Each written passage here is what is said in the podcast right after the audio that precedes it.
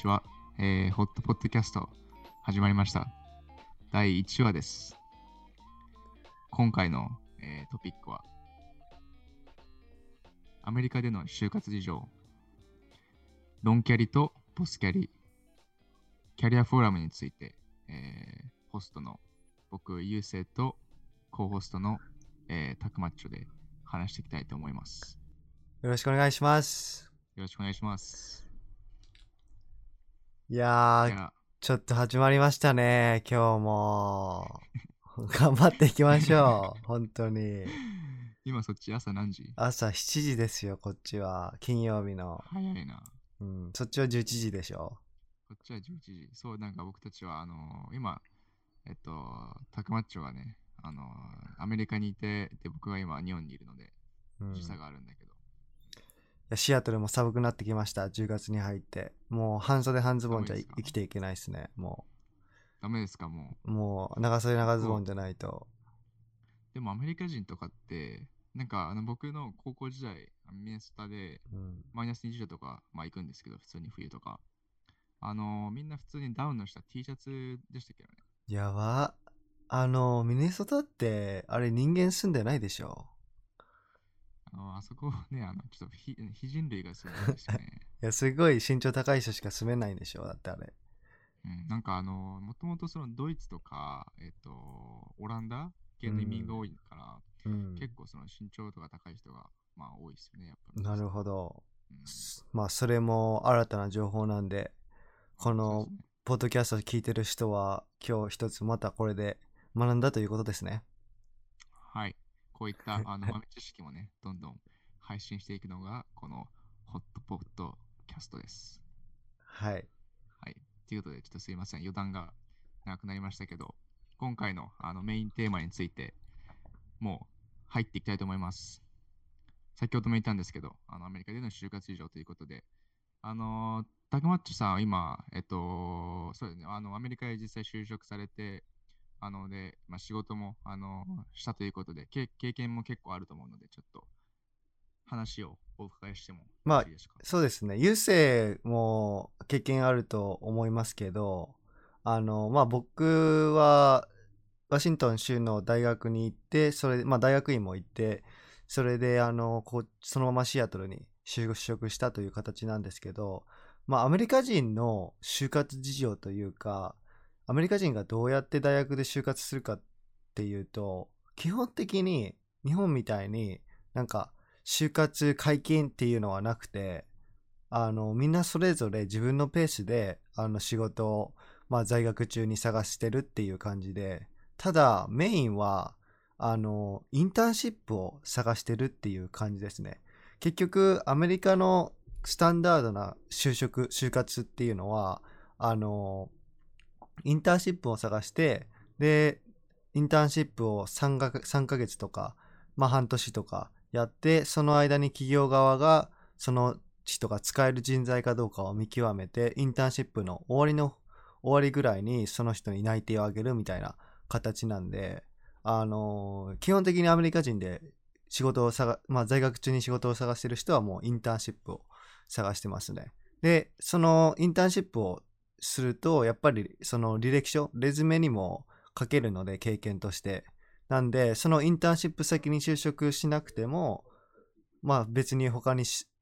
就職したい企業があれば、そこの経験だけを、まあレズメで書いて、その内定は受けずに、また違うしインターンシップを探すか、他の仕事に、まあ申し込むという感じですね、基本的な流れとしては。でもそしたら結構日本とあの似てるかもしれないですね。結構システム的には。あ、本当です日か本もそうですね。日本もあのインターンそのインターンの本質がそのまあ採用うん。にあの採用の判定をそのするのがそのインターンっていうふうにみんな理解してて、うん。でやっぱりそのインターンで成績とかあのパフォーマンスが良ければそのままつながるっていうのがそのインターンの、まあ、日本でのその役割というか。なるほど。なんで、多分そこら辺同じですかね。やっぱアメリカも日本も。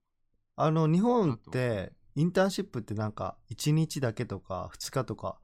とかあるんじゃないですか、あやっぱり。そういうのもあります。なんか短期のインターンもあって、うんあの、で、僕、今年の夏に、えっと、あのデザインのあのワンデーインター、ツーデーインターンシップ参加したんですけど、うんなんかそういうのっていうのは結構、なんていうんですかね、その企業とその生徒のこうまじあの交わる場を作るというか、あのっていう感じで、でも、あの実際に短期でも、あのまあ、やっぱりその会社側、企業側は、あのポテンシャルのあるあの、まあ、生徒うん。をもちろん探してるっていうのは探してるし、なるほど。だからなんか、あもしこの短期インターンでもこの人はなんかこう、鋭いなとか、そのポテンシャルが見えた人には、その結構その後も、まあ他の人よりも手厚い、例えばサポートとか、なんかそういうのもあったりもするらしいです。だから、なんかまあ、まあやっぱりその短期で内定とかはもちろんない。うん。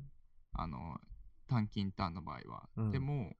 えっと、まあ、それが、パフォーマンスが良ければ、その後の、例えば、なんていうのか、本、なんていうか、本選考うん。に、えーまあ、影響はある。なんか面接が1個なくなったりはするらしいです。なるほど。はい。なんで、まあ、インターンは全部、その、会社側としても選考にはつなげていってると思いますね。確かに。そうですね。僕はちなみにあの結構珍しくてあの公務員政府のインターンをしたんですよね。あのアメリカ州あアメリカ州ではなくてワシントン州の、まあ、日本でいう国税庁みたいなところにインターンをしてなんか、あの確定申告の監査をしたりしてましたけど日本でやっぱり公務員のインターンシップってない、ま、なんか聞いたことないんですよね僕は確かにない、ないですね。公務員でのインターンっていうのは。だからそれはアメリカ独特なのかなと思いますけどうん。まあでもなんかその、まあ今そね、あのー、タクマッチョさんはまあ会計士としてあの就職したんで、っうんていうのもまあ、まあ職業、職種も関係あると思いますけどね。まあ確かにうん。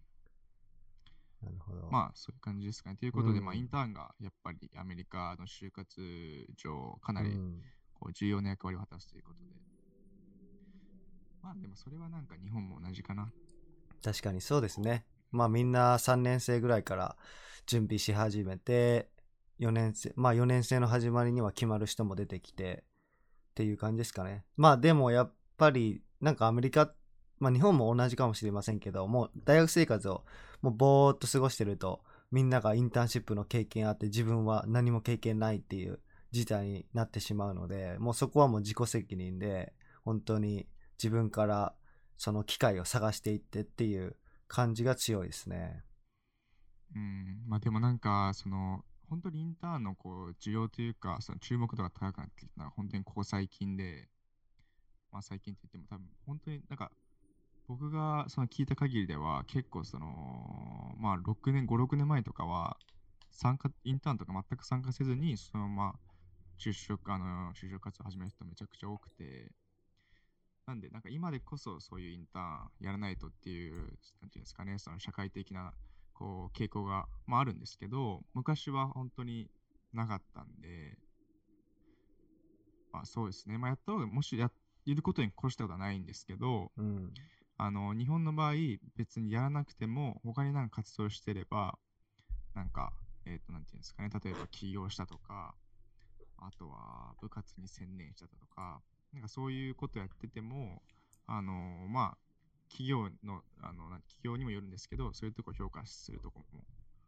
ありますね、日本は。なるほど。はいなるほああと、そこなんでかっていうと、アメリカはこう大学で勉強したことをそのまま使うっていうのがほとんどあのケースだと思うんですよね、やっぱり。あの学部生でも学部で学んだことを、まあそのね、あの同じ、えっと、なんていうんですか、フィールド、分野うんの職種に就くっていうのは普通で、でも日本の場合、本当に関係ないうん。ことが多い。っていう理由もあって、そういうなんか結構日本は、その、なんていうんですかね、その社会力みたいなの見てるんですよ、なんかやっぱり。